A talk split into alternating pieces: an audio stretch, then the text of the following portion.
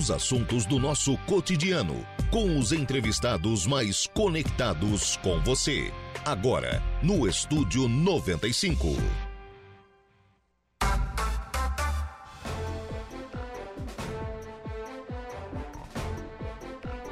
Muito bem, agora são 10 horas e 23 minutos, 10 e 23, 27 graus é a temperatura. Bom dia! Estamos começando o programa na manhã desta quinta-feira aqui na programação da Rádio Araranguá. Muito obrigado pelo carinho da sua companhia, muito obrigado pela sua audiência, já de forma antecipada, muito obrigado também pela sua participação, você que acompanha a nossa programação sempre pelo FM 95,5 aí no rádio do seu carro, da sua casa, do seu local de trabalho.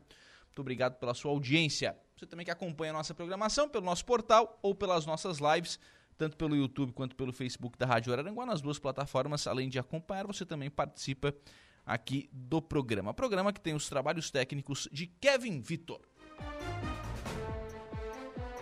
A gente já começa o programa de hoje recebendo aqui nos nossos estúdios o presidente da UAMA, a União das Associações de Moradores aqui de Araranguá, Roberto Rebelo. Bom dia, tudo bem?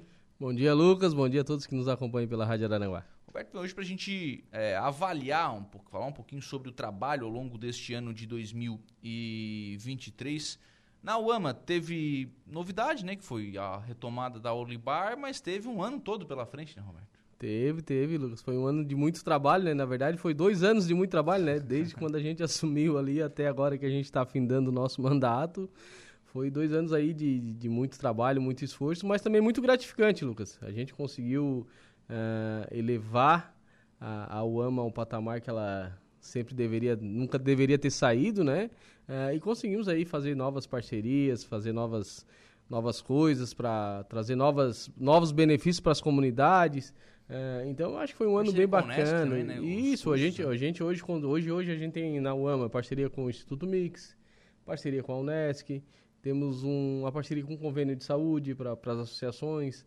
Então a gente conseguiu a retomada da, da Olibar, que fazia quase 10 anos que não era feita. Então acho que foi um trabalho árduo, difícil, mas a nossa, eu tenho que dar os parabéns a toda a nossa diretoria que se empenhou para que as coisas acontecessem e acabaram acontecendo, né, Lucas? Sim.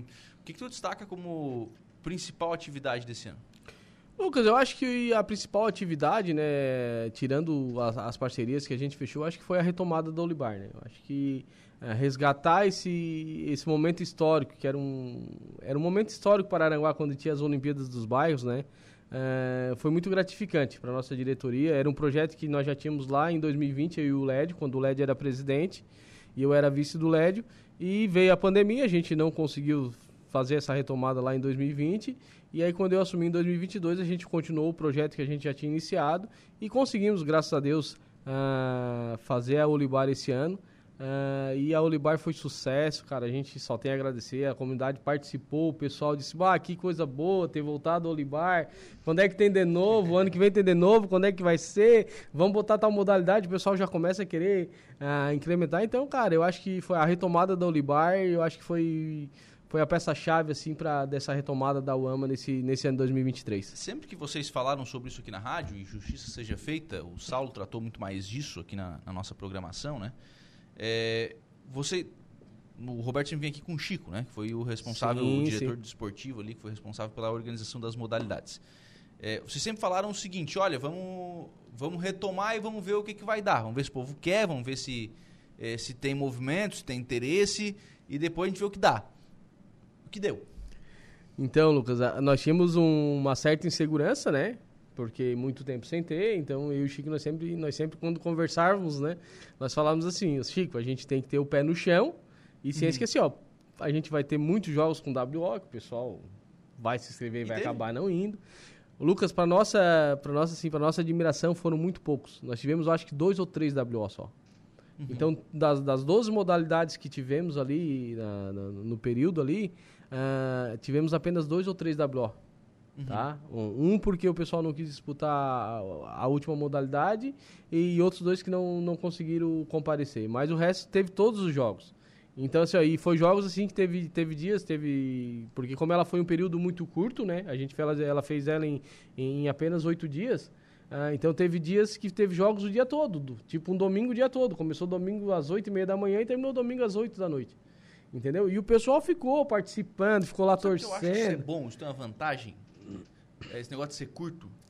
Sim, porque não se torna cansativo também, Não, né? e assim, ó, ah, vai, é, vai, vai. Serão jogos o dia todo num determinado local.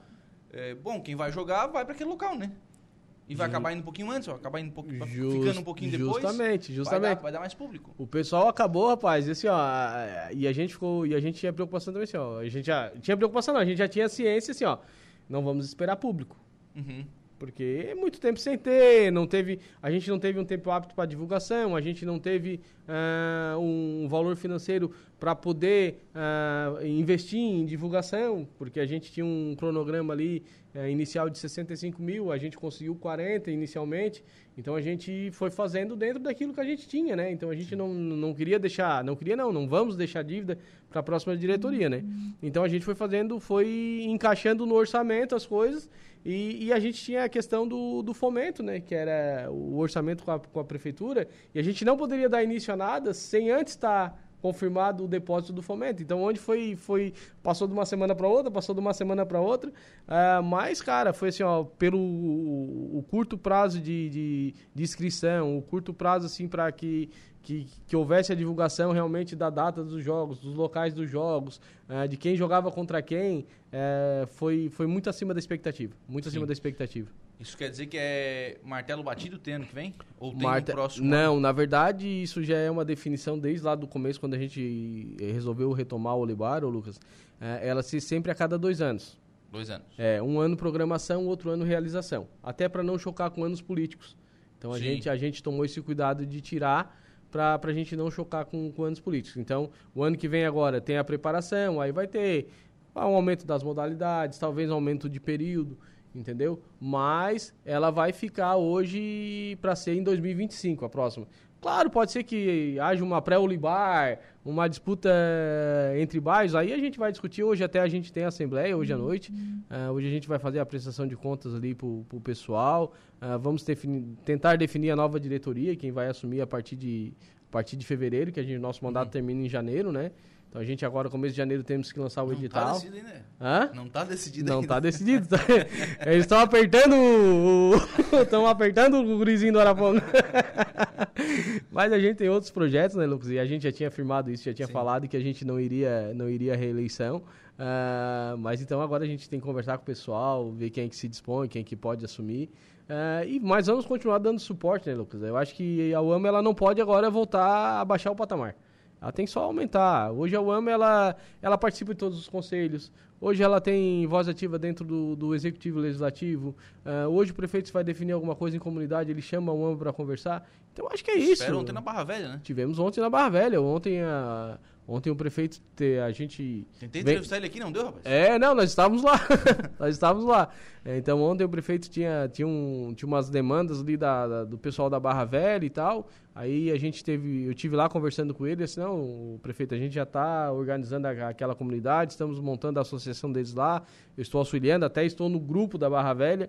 É, e ele assim, não, então vamos o seguinte, vamos marcar uma reunião lá, você, tu vai comigo e tal. Assim, não, vamos sem problema nenhum. Fomos lá, conversamos ontem, escutamos a demanda da comunidade. O prefeito já, já fez um cronograma de curto, médio e longo prazo, então já foi acordado. Hoje as máquinas estão lá, trabalhando lá na Barra Velha. Então eu acho que isso é importante, Lucas. Eu acho que é escutar a população, escutar o clamor do povo.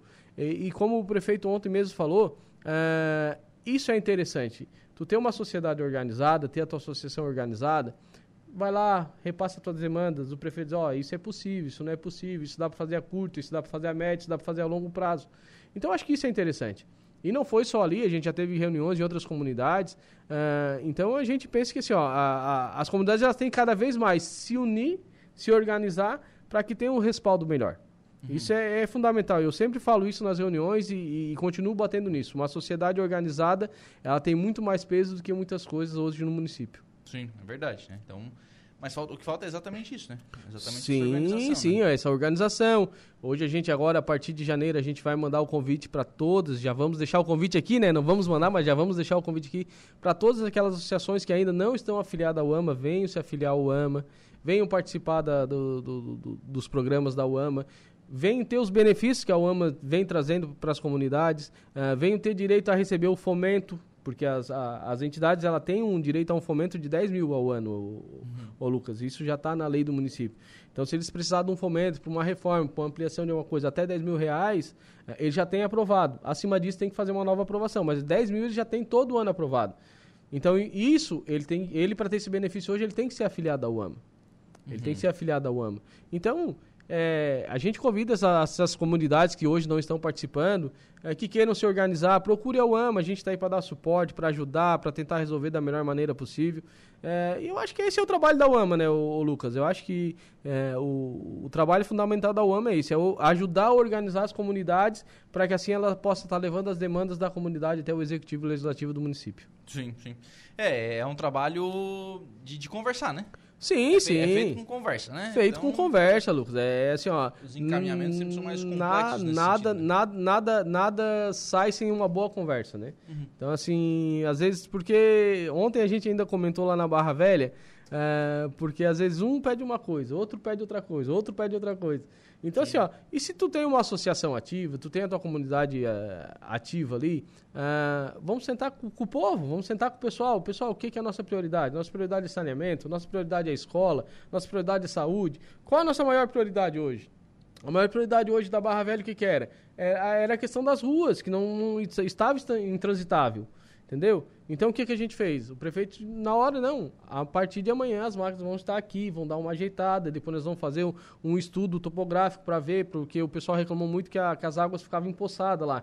Então vamos mandar um topógrafo lá fazer um estudo, para botar um material. Uh, aí eles sim, a médio prazo, vamos, vamos ver um calçamento para cá, porque demanda de emenda, a gente, não, a gente sabe como é que é, é, a questão financeira do pessoal, é mais ilha de, de nativos, de pescadores.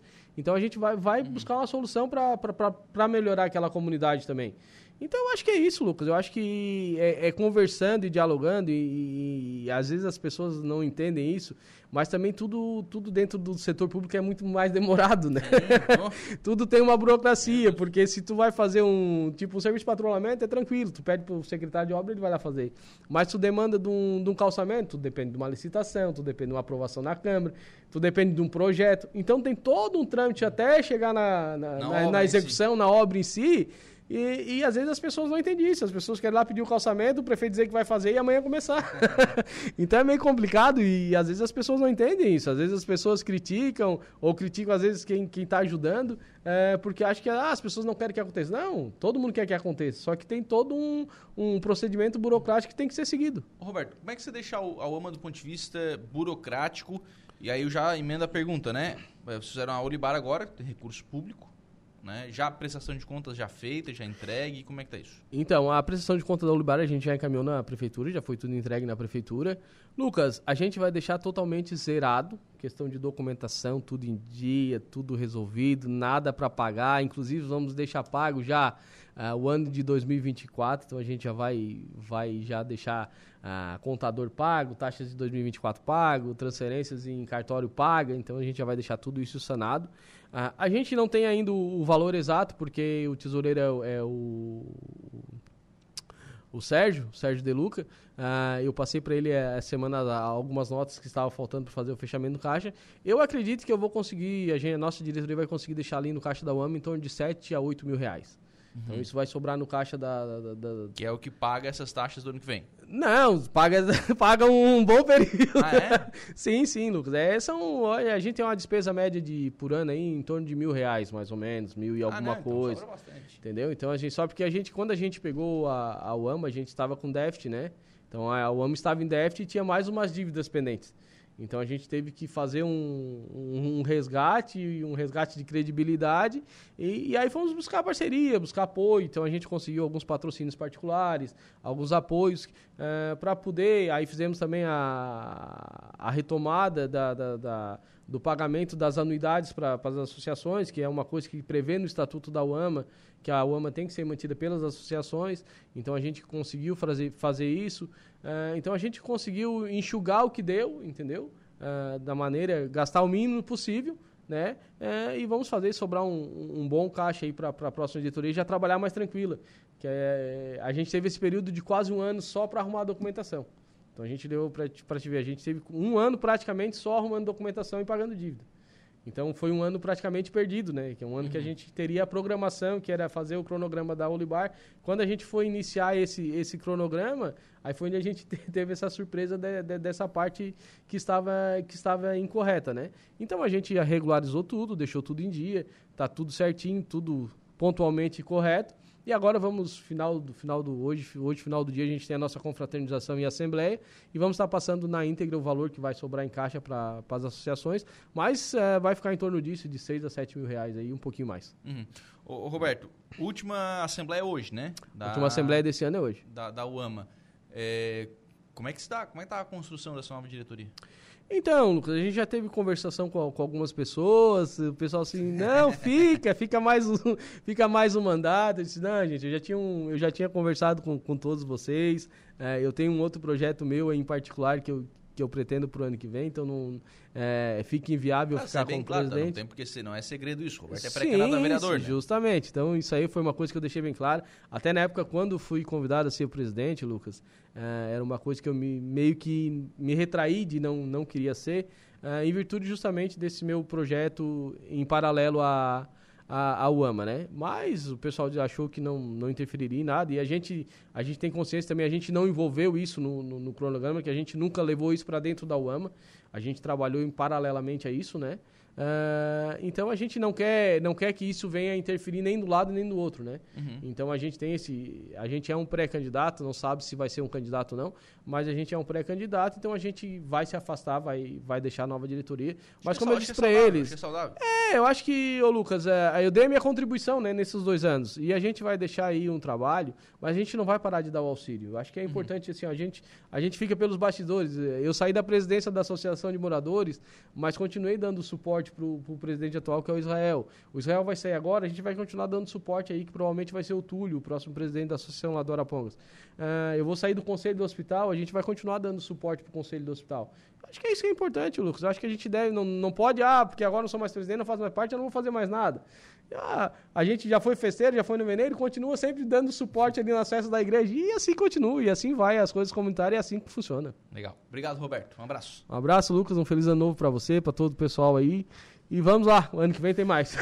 10 horas e 40 minutos. A gente vai fazer um intervalo. O próximo bloco tem participação de ouvintes aqui no programa, já com resposta, inclusive. O ouvinte reclamou aqui sobre a questão de, da farmácia, da, da Secretaria de Saúde. A secretária da NBF já me respondeu, mas respondeu em áudio, então não consegui ouvir, estava na, entrevista aqui. Próximo bloco a gente já traz essa informação. E também é, tem concurso público em Maracajá. A gente vai falar mais sobre isso no próximo bloco do programa. Os assuntos do nosso cotidiano. Estúdio 95.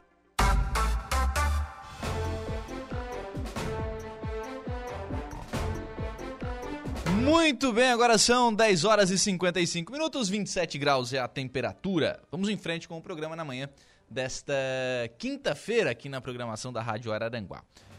Presta atenção, hein? Tem concurso público aberto em Maracajá. Inscrições encerram nesta sexta-feira. Termina nessa sexta-feira, dia 29. É, a gente conhece como amanhã, viu, gente? Então, se você quer fazer concurso público, presta atenção, cara padé, até amanhã, se inscreve. Né? Termina amanhã, então, prazo para inscrição para o concurso público que está sendo realizado pela Prefeitura Municipal de Maracajá, através do Departamento de Educação. As inscrições e todas as informações estão no site do IPEC, é o Instituto de Pesquisa, Pós-Graduação e Ensino de Cascavel, que é responsável pela execução do concurso. Site do IPEC, pega papel caneta e anota. www.ipec.org.br ippec.org.br Realização da prova escrita e de títulos está agendada para o dia 28 de janeiro. A taxa de inscrição varia de acordo com o nível de escolaridade, 70 reais para o nível fundamental, 100 reais para o nível médio e R$ 150 para o nível superior. Estão sendo oferecidas 50 vagas, além de quatro vagas destinadas a pessoas com deficiência juntamente com oportunidades para cadastro de, rever, de cadastro reserva.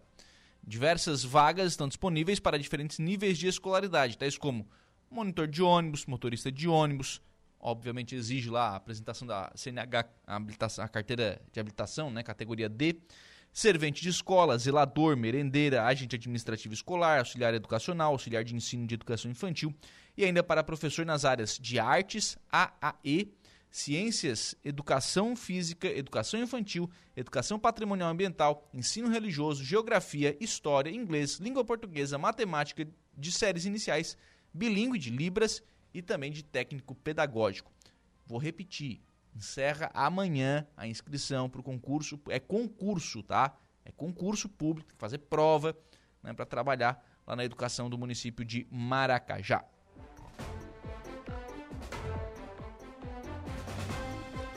Vamos a mais participações de ouvintes por aqui. Deixa eu procurar, rapaz, antes que eu pegue aqui. Aqui, tá aqui, ó. Vamos lá.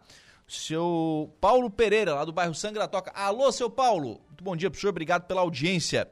Ele ligou para fazer uma reclamação em relação à farmácia de um pastor. Ele disse que tem sarada Sangra Toca, pega ônibus, aquela coisa toda, vem até aqui o centro da cidade. É... E aí chega aqui, não tem a medicação que ele precisa. Não é a primeira vez que isso acontece. Ele precisa da finasterida e da doxazosina. São duas medicações para tratamento da próstata. A gente consultou, viu, seu Paulo, a secretária de saúde de Araranguá, a secretária da NBIF, sobre essa situação. E aí ela esclareceu o seguinte: esses dois medicamentos que o senhor utiliza são dois medicamentos que são fornecidos pelo Estado. Pelo Estado. Até é, essa mensagem tinha chegado aqui antes da gente começar o programa, eu deixei para ler agora porque para esperar uma resposta da Secretaria de de saúde né, do, do município. O que, que acontece?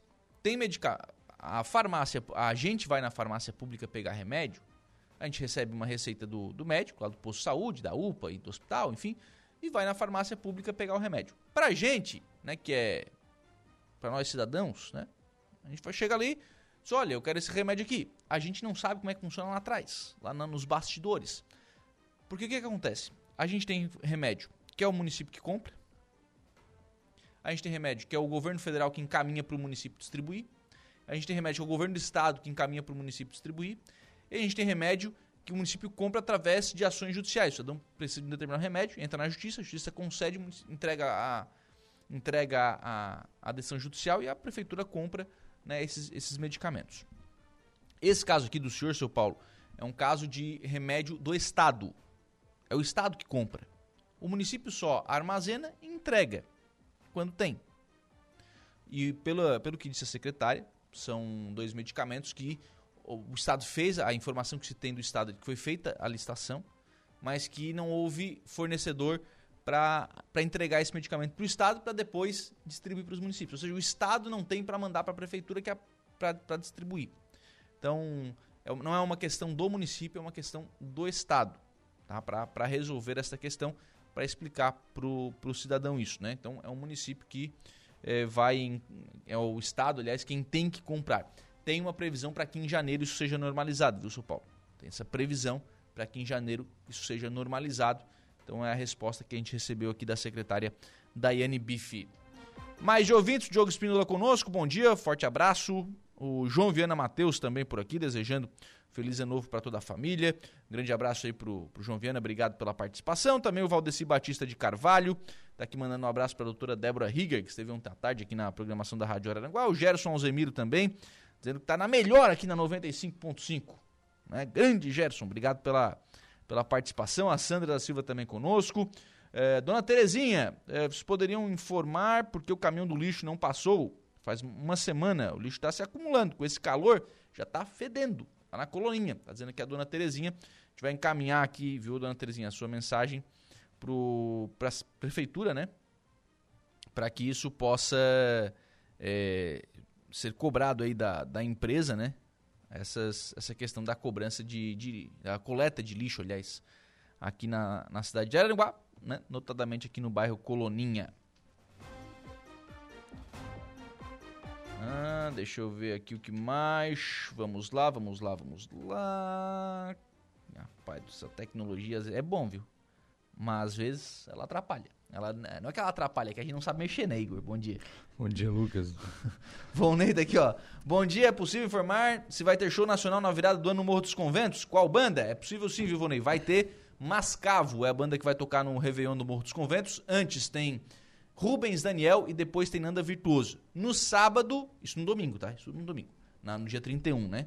No sábado tem banda PH7, né? Vai tocar a banda PH7 e na sexta-feira ainda tem um festival de DJs. Então já amanhã já começa a festa lá no Morro dos Conventos, a estrutura já está sendo montada. São as participações de ouvintes aqui no programa. 11 2 Igor Klaus. Vamos à notícia da hora. Petrobras abre hoje inscrições para concurso de nível técnico. Opa, então tem concurso também na, na Petrobras. Salário é legal. É bom? Ah, mais de 5 mil reais. Opa! Mas tem que ter um nível técnico. Tem que ter um nível técnico. Que é algo bem, imagino, bem específico, né? Para trabalhar aí na, na Petrobras, mas mais detalhes aí no Notícia da Hora. Notícia da hora. Oferecimento: Giasse Supermercados, Laboratório Bioanálises, Rodrigues Ótica e Joalheria, Mercosul Toyota, Bistrô do Morro dos Conventos, Plano de Saúde São José, Casa do Construtor, Aluguel de Equipamentos, Guga Lanches. E Exotic Center. Começam hoje as inscrições para o concurso de nível técnico da Petrobras, que oferece 916 vagas e salário inicial a partir de R$ 5.878. O certame prevê ainda 5.496 vagas para cadastro de reserva. A inscrição tem taxa de R$ 62,79 e deve ser feita no site do Sebrasp. O prazo para inscrição vai das 10 horas de hoje até as 18 horas do dia 31 de janeiro de 2024. As provas serão aplicadas nos dias 24 de março. O concurso selecionará profissionais nas áreas de enfermagem do trabalho, inspeção de equipamentos e instalações, logísticas de transportes, manutenção, operação, operação de lastro, projetos, construção e montagem, química de petróleo, segurança do trabalho, suprimentos de bens e serviços. Não é exigida comprovação de experiência profissional. A quantidade de postos de trabalhos, requisitos de formação, locais de provas e distribuição regional podem ser consultadas no edital. O resultado final será conhecido no dia 7 de junho de 2024. Eu sou Igor Claus e este foi o Notícia da Hora.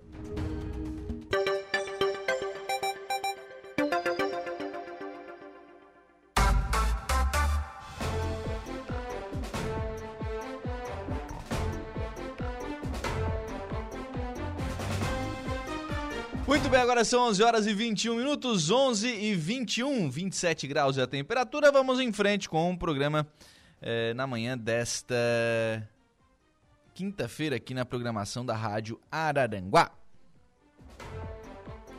O Gerson está dizendo aqui sobre o medicamento que a gente falou no bloco anterior, né? Que é para. O Gerson está dizendo que esse medicamento está em falta. Fa, é, faça uso desse medicamento. Mês passado já não tinha. É para próstata. É realmente esse medicamento, viu, Gerson? A secretária da N colocou isso realmente para tratamento de próstata. Próstata. E realmente é uma dificuldade de fornecimento do Estado. Deixar isso bem claro. Do Estado. Estado que fornece. Se o Estado não fornece, o município não consegue distribuir. E o município não consegue nem controlar para anunciar isso. Para dizer, olha, não tem esse medicamento. O município só, só sabe que não tem quando acaba. Porque era para vir mais e não veio. Né? Então, às vezes, realmente tem essa dificuldade para fazer esse tipo de, de, comunicação. Bom, mas já está aqui nos estudos conosco o Telvio Botelho, que é o coordenador do programa de controle da dengue aqui no município de Araranguá. Bom dia, Telvio, tudo bem? Bom dia, Lucas. Bom dia, ouvintes. Telvio veio ao programa para a gente falar um pouquinho sobre a proliferação do Aedes aegypti, que é um mosquito que transmite dengue, zika vírus e chikungunya. A gente está iniciando agora, Telvio, a época mais é, preocupante, né? Isso. Que o verão, né? Aquela pancada de chuva faz uma pocinha, altas temperaturas, fica quentinho, o mosquito é, é o que o mosquito gosta para fazer a sua proliferação. É, preocupações né, que nós temos com relação a esse, a esse período. Isso. Aquelas nossas preocupações de todo ano, né, Lucas? Do ano todo, claro, né? Então, agora começa aí o, o mês aí que dá mais calor aí, vem aquela chuva de verão aí repentina, né? E agora também vamos ter uma alta taxa de turista aí nas praias também, vamos ter uma circulação muito maior de pessoas vindo de outros municípios também que já estão contaminados, né? Então nossa preocupação aumenta aí com a situação, né? Uhum. E agora a gente vai ter que ter um cuidado, um olhar diferente também. Os turistas também vão ter que estar mais em alerta sobre a situação, né? Não só porque eu tô de de férias ou vou passar o verão na praia que eu vou ficar descuidado com a situação, né? Sim. Vou ter que ter aquele olhar, mesmo que for uma residência É. alugada, né? Antes disso aí, já, já deixar a sua casa em dia, né? Isso, deixa a sua casa em dia para não ter a preocupação A lá com os surpresa- moradores que surpresa vão ficar trabalhando, né? Ô, ô Telvio, é, tem algum, alguma ação diferente nessa época do, do, do Então, ano? Lucas, as nossas ações elas não mudam muito do básico que a gente faz, que é o recolhimento de pneu, alerta, blitz que a gente faz, uh, panfletagem. Então, esse, essas ações é que a gente sempre vai estar tá tendo. É o padrão. Isso, é o padrão. Diferente, às vezes, assim, a gente tenta inventar alguma coisa que possa entrar na cabeça da, da população. Então, assim, a gente tenta fazer uma ação mais comunicativa, uma fantasia, alguma coisa que possa estar tá chamando a atenção. Às vezes é o Tevo lá se vestir de mosquitão. Vestida de mosquitão lá. para que a pessoa leve aquilo na brincadeira, mas que ela veja o quanto é. É sério. É sério a situação. Uhum. Então, vamos é, dizer é que, que. Na as... verdade, vai, vai lá alguém fantasiado de mosquito, mas vai junto um material publicitário, Né, um folder ali, um panfleto, enfim, para a pessoa ver. Então, o que fazer, né? chama a atenção da pessoa, né? Ah, o que, que, que, que, que tem aquele aglomero, pessoal? Então, uma coisa que chame mais atenção. Então acaba sendo uma, uma ação mais diferente do, do normal que a gente costuma fazer. Normal. Porque aquela questão do trabalho do dia a dia continua, né? Continua, não, continua. Não pode parar. Inverno, né? verão, não pode parar. Não pode parar. Ô, Theo, em números. Então, Lucas, até o momento a gente está com 140 focos no município de Araranguá, tá? Aqueles 11 casos importados ainda não aumentou e nem diminuiu. Então, é, mas são 11 a casos. gente está né? fechando o ano aí, se Deus quiser, com, essa, com esse número. E desses 11 casos, os 11 são importados. Uhum. Frisando que Araranguá não teve nenhum caso de nenhum caso transmitido aqui no município ainda, graças a Deus. Vamos rezar que o ano que vem seja a mesma, uhum. mesma situação. E, e, temos os casos descartados, né? Que são aqueles suspeitos que vão lá ah, com não, sintomas sim. e. Se não é, também não tem. Isso. O 140 focos. 140 focos. Onde? Então, o único bairro do, de Araranguá que não teve foi o Morro dos Convento. O resto uhum. dos bairros todos teve sinalizaram. É mesmo? Todos sinalizaram. Tá, os que não historicamente não tinham, esse ano acabou pegando Assim, algum. dificilmente era, eles não, não sinalizavam. Sempre para nós foi o Morro dos Convento mesmo. Sim. Então, assim, a maioria dos bairros aqui todos sinalizavam. Uhum. Só que o que sinaliza mais sempre para nós foi o Mato Alto, né? Desde Sim. 2019, o Mato Alto foi o que mais sinaliza para nós. Por De... ser entrada, né? Esses 140 são atuais? Estamos com 140 focos 140. ou é o número de focos no ano? Não, não. Do começo do ano até agora. Até agora. Até então agora. esses focos já foram. Isso, já foram revisados. Já, foram, isso, já foi todo feito o trabalho em volta deles. E esse é o número que a gente está fechando o ano. Uhum. Mais recentemente, quantos focos? Se a gente então, for considerar, por exemplo. Dos últimos, vamos se dizer, dos últimos dois meses aí, vamos botar uns 15 focos, mais ou menos. Uhum. Que daí já foi feito também todo o trabalho nele, foi alertado a população em volta. E, e daqui dois meses a gente retornou novamente para estar tá fazendo a nova varredura no local. Sim, então tá. Esses são os que tá, estão mais em. mais próximos. Mais de, atualizados. Foram, foram mais identificados de forma mais, mais recente, né? E, e essa questão da, da, do número crescente é, é, é o que está acontecendo no, no, estado inteiro, no estado né? Todo. Já com 98 mortes já por conta da dengue, né? Então, e o que nos preocupa mais é os municípios mais próximos, né, Lucas? Que tem bastante agora município com transmissão, temos Sombrio, temos Criciúma, então tem bastante municípios próximos da gente, né? Então acredito que o ano que vem a gente possa ter a transmissão. Vamos orar que não, vamos trabalhar que não tenha também. Uhum. Mas acredito que se a gente não ter um cuidado grande, vai, vai chegar o quanto antes. Sim. O Sombrio chegou a fazer esse ano a, a detetização, né? A, Fizeram a, fuma, porque... fumacê, né? Isso, daí quando sinaliza muito foco naquela localidade, né? Uhum. Daí tu não acha o problema ali, vamos se dizer, tu não viu que tem uma caixa d'água aberta, alguma coisa. Então, quando aquele problema continua toda hora sinalizando ali, tu é obrigado a entrar com fumacê daí. Uhum. A gente não tem nenhuma situação em Araranguá que necessite desse tipo de situação. Não, porque a gente dá aquele intervalo de dois meses. Se volta a sinalizar ali, a gente vai ter que fazer uma nova varredura, que daí a gente não achou o problema. No momento que a gente fez a varredura e não achou o problema, já foi... Já descarta essa necessidade do... Daí a gente tem várias hipóteses. O mosquito pode ter vindo num caminhão, pode ter vindo num caminhão de mudança, pode ter uma caixa d'água aberta, uma fossa, alguma coisa assim. Então a gente tem que estar tá sempre de olho atento em, em todas essas situações. Então, a questão da BR para isso, ela acaba sendo um fator importante, né? Importantíssimo, importantíssimo. Porque o mosquito, o ciclo dele, como é muito grande, de 35 dias, ele viaja, pode viajar do sul de Rio Grande do Sul até o final até o norte, do, do, Brasil. Né? Então fica... É, é, essa questão da, da BR, claro, traz inúmeros benefícios, mas traz essa... Isso essa dificuldade. Nesse final de ano, teve orientação, assim, agora vai começar a garrafa, né? Vai ter bastante agora, né? Então, a nossa orientação é aquela básica, né, Lucas? Ter aquele cuidado, seu lixo deixar sempre bem organizado ali para o lixeiro fazer o recolhimento, tá? Cuidando da piscina, vasinhos, não deixar vasos de planta com água, tá sempre cuidando do seu pátio, dá aqueles cinco minutos de visita ali no pátio, vou ali dar uma olhadinha, não custa, né? Uhum. Ah, tem um pátio baldio, dá uma olhadinha por cima do muro, tiver alguma coisa irregular, liga pra prefeitura, passe a denúncia pra gente que a gente vai estar indo no local, tá fazendo a vistoria. E aliás, registrar, ao longo do ano aqui a gente recebeu algumas, né? Passou pro, pro Telvio e todas foram é, monitoradas, né? Todas foram monitoradas e o que a gente Confirmadas ou não, enfim. Sim. eu- vai- E o que a gente conseguiu resolver também, a gente teve bastante casos, coisas que a gente conseguiu resolver com a vigilância sanitária também, com o planejamento também. A gente fez limpeza, a gente Aquela- teve aquela algumas... ação nas piscinas, na- nas lojas de piscinas. A gente fez Sur- também... eu- efeito? aham. Cara, vamos se dizer que 50%.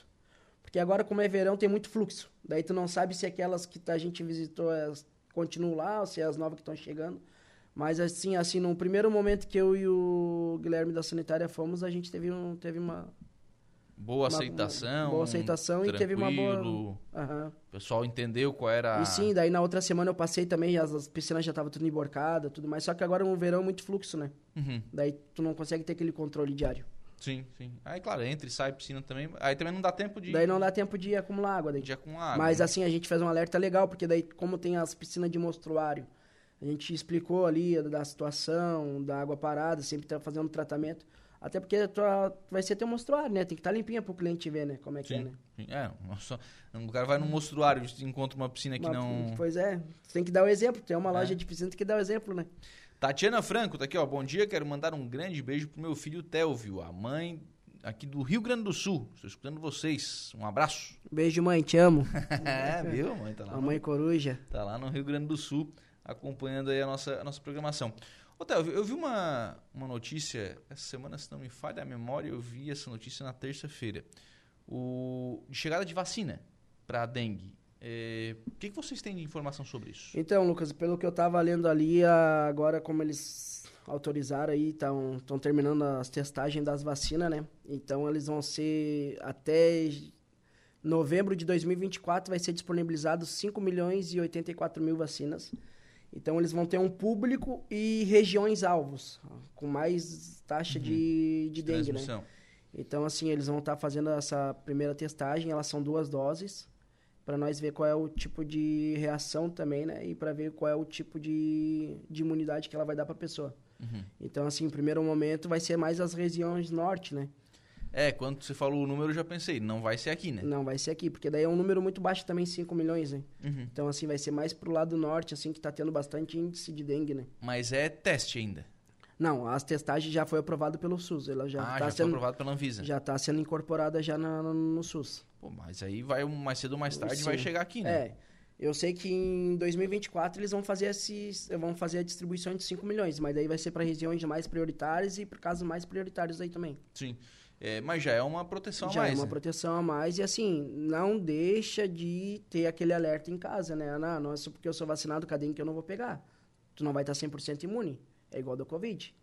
A Covid teve várias vacinas, mas tu não tá 100% imune. Tu vai pegar ela, vai ter reação mais fraca. Depende do organismo da pessoa também, né? Sim. E medicamento ainda. ah, O tratamento para dengue ainda existe, né? É, o tratamento, assim, que eu oriento na minha parte, assim, quando eu oriento quando a pessoa tá com suspeita de dengue, é a hidratação, é soro e água. E ir pro médico. E né? assim, ir no médico. Daí o médico lá vai estar passando as receitas e as coisas. Que quando a gente tá com suspeita, a gente não pode tomar qualquer medicação, né? Porque ela pode dar uma ruptura no, no organismo. Uhum. Daí onde dá hemorragia interna muitas vezes. Sim. Então tem que ter, ter Tem cuidado. que ter cuidado. Sintomas de dengue. Então, Lucas, ali os sintomas mais básicos ali é aquela dor no abdômen, dor atrás dos olhos, nas articulações, febre alta, vermelhão no corpo. Esses são sintomas básicos, assim. Uhum. Então, é geralmente que é o que aparece, né? A febre al muito alta, a dor na- no abdômen ali, então são os sintomas mais no- normais que vai aparecer. Zika vírus e chikungunya, os sintomas são os mesmos? Tem do, do chikungunya, ele é a articulação. Ele ataca muito a articulação. Então, ele vai te doer muito a articulação. Mas, assim, os sintomas são quase parecidos. E essas duas doenças a gente não tem casos nem de viajantes registrados aqui. Não, só de dengue mesmo. Só de dengue são 11 casos. Eu acho que no estado também, se eu não me engano, de chikungunya. Eles tiveram quatro, cinco casos, se eu não me engano. Uhum. É, daí já é uma situação um pouco É. mais, mais confortável, né? Porque é, chama a atenção, né? Quando começou o programa de controle da dengue, para se ter 10 focos no ano era bastante, né? Era bastante. Eu, quando entrei em 2016 também, eu acho que no... Quando eu entrei, deu 69. Naquela época, para eles já era bastante. E em 2019 foi uns 80, 90, daí foi o pico assim de tudo, assim, daí é onde foi começou a estourar. Daí daqui para frente, só para trás. Aí daqui começa a ficar mais complicado. Porque agora com 140 focos, é, já é mais difícil você, você controlar para não ter os focos, né? Você controla agora para não ter a doença, né? Porque assim, o mosquito já tá na região, ele já tá lastrado na região. Sim. Então assim, tem muitos lugares aí, tem terrenos baldios, tem casas que a gente não conseguiu entrar, tem casas fechadas. Então tem lugares que a gente, talvez, a gente tá o mosquito ali, tá se alastrando e a gente não consegue chegar nele. Então, assim, no momento que ele já tá na região, o difícil é tirar ele. Uhum. E daí agora também com esse fluxo na, nos outros municípios do, do total de focos que tá dando bastante, então é bem complicado tu manter uma região sem. E se tu olhar o mapa do, do estado sobre a dengue, tu vai ver que ele tá bem vermelho, assim, é bem poucas regiões assim. É mais regiões bem afastadas mesmo que que não tem não... um número tão expressivo. E mesmo assim acaba chegando, né? Acaba chegando. Acaba chegando De um jeito ou de outro, acaba chegando. Uhum. Ou chega um mosquito, chega uma pessoa contaminada, às vezes já tem um mosquito e eles não identificaram ainda. É, tudo isso acaba sendo fator aí é, importante, né? Preponderante. E prevenção, né? Ainda é o melhor remédio, é né? É o melhor remédio. Evitar a proliferação do mosquito, né? Com certeza. Que é o, o cuidado que a gente tem que ter nas nossas casas, né? É, não, não deixar lixo, enfim. É, se bem que agora, assim, agora a gente muda um pouco, né? Antes a gente tinha muita casa de veraneio abandonada, agora a gente começa a ter algumas casas da cidade, né? Agora tem umas casas da cidade, agora o pessoal tá tudo na praia, agora a praia que tem que ter um... Tem que alertar eles agora para limpar lá, para depois a gente tá podendo fazer o trabalho correto aqui também. É, para fazer esse, esse monitoramento que ele é, ele é fundamental. Delvio, obrigado. Um abraço, Lucas, muito obrigado para vocês também, muito obrigado. Bem, são 11 horas e 36 minutos. A gente vai fazer um intervalo. No próximo bloco tem informação de polícia com o Jairo Silva.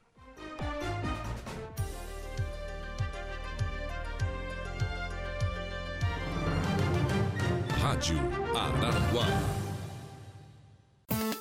Polícia. Oferecimento Vigilância Radar. Pontão das Fábricas. Autoelétrica RF do Ricardo e Farinha. Eco Entulhos. Limpeza já. Fone 99 608 mil. Castanhetes Supermercados. E Mundo Lila.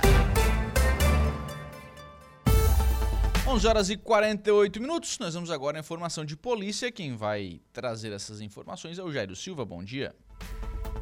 Bom dia, Lucas. A Polícia Militar recuperou na noite de ontem, quarta-feira, dia 27, uma motocicleta furtada. A ocorrência foi registrada por volta de 22 horas, depois que uma guarnição da PM localizou em uma rua lateral da UPA, unidade de pronto atendimento, uma motocicleta marca Honda modelo CG de cor prata que foi abandonada em via pública. Os policiais militares realizaram a consulta e constataram que o veículo se encontrava com registro de roubo ou furto. A guarnição efetuou buscas nas imediações, mas o autor do crime não foi localizado. Diante dos fatos, a motocicleta foi removida para a central de polícia em Araranguá. Você está ouvindo Rádio Araranguá.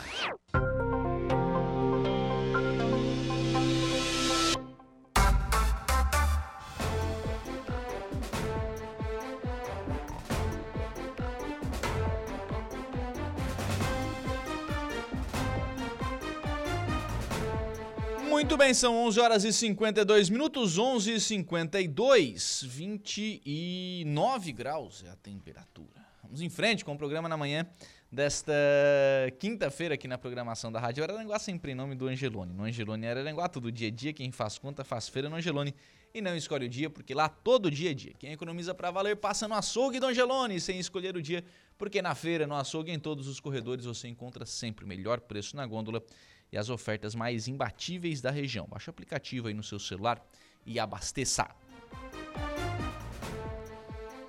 Registro aqui, recebo da Câmara, do presidente da Câmara de Vereadores de Maracajá, através da sua mesa diretora, é, ofício encaminhado prefeito municipal Aníbal Brambila, informando a devolução né, de 70 mil reais de economias feitas pela Câmara de Vereadores, com uma sugestão de, de utilidade para esse recurso, né? uma sugestão de encaminhamento para esse recurso.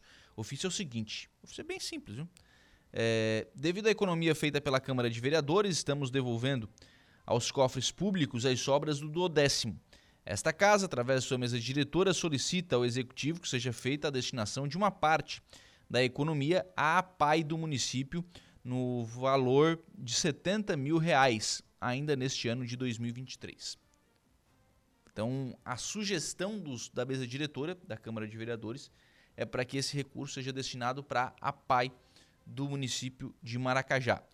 Deixa eu dar um passo atrás para explicar como é que isso funciona, que eu acho que é importante que as pessoas entendam isso. Todos os meses a Câmara recebe, as câmaras, qualquer uma, de Araranguá, de Maracajá, né, qualquer uma. Todos os meses a Câmara recebe um valor para sua manutenção, para custear, tem que pagar lá. A, a, no caso lá de Maracajá, que ainda está em aluguel, né?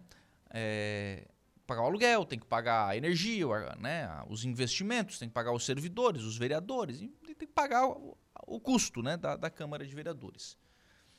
E ao, ao longo dos meses, o pessoal vai fazendo uma boa, uma, uma boa gestão, né, como tem sido lá em Maracajá, inclusive, o, e ao final do ano tem lá uma gordura, uma sobra. A Câmara não fica com esta sobra, ela devolve para a Prefeitura.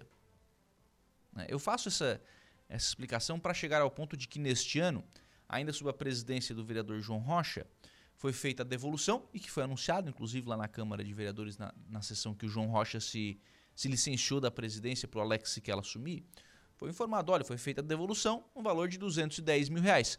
Com este valor, né, foi, foi combinado isto com a prefeitura, que a prefeitura daria sequência às próximas etapas do prédio próprio da Câmara de Vereadores. Então, isso é para o prédio próprio da Câmara, 210 mil reais. E continuou o ano, a, a gestão e a economia, com o Alex Kella à frente. Tinha ficado lá ainda uma, uma gordurinha lá ainda da gestão do João Rocha.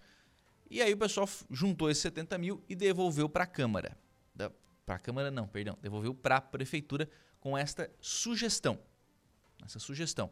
Há conversas, o Alex me informa aqui que há conversas para que o município faça essa destinação de recursos para a PAI, mas ainda é uma conversa em tom de análise, né? Foi feita a solicitação, olha, vamos fazer e tal, vamos ver, vamos ver, né? Se pode isso ser feito né, ainda esse ano, se, se essa sobra fica para o ano que vem, enfim.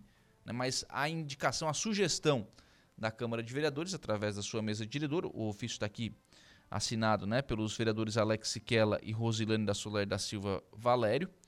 É, o ofício está aqui encaminhado né, para esta sugestão, né, com essa sugestão de destinação para pai, que é, uma que é uma sugestão, uma destinação né, extremamente justa. A pai presta um grande trabalho lá em Maracajá, em todas as cidades, mas a de Maracajá é uma das referências, né? Então ela faz um grande trabalho. Então, se recebesse esse recurso, certamente seria um recurso que seria muito bem-vindo e muito bem utilizado. E o Alex está nos acompanhando, muito obrigado pela, pela audiência, está lembrando aqui que o 70, a sugestão, é para a PAI. Né? Porque a PAI possivelmente deva ter alguma necessidade. E Mas o valor que será devolvido, e esse valor deve ser fechado amanhã, pelo que eu entendi da, da mensagem do Alex aqui, amanhã, sexta-feira, último dia do ano, deve ser fechado nessa devolução, o valor será maior do que os 70 mil. Ou seja, ao longo deste ano, né, com os 70 e o 210 que já foi devolvido, já são 280 mil reais.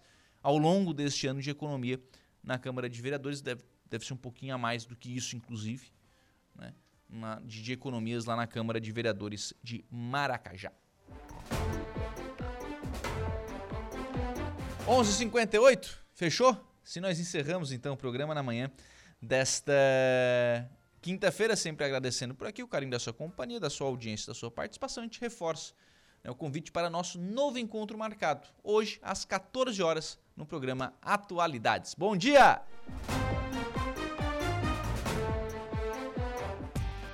Estúdio 95, de segunda a sexta, às 10 da manhã.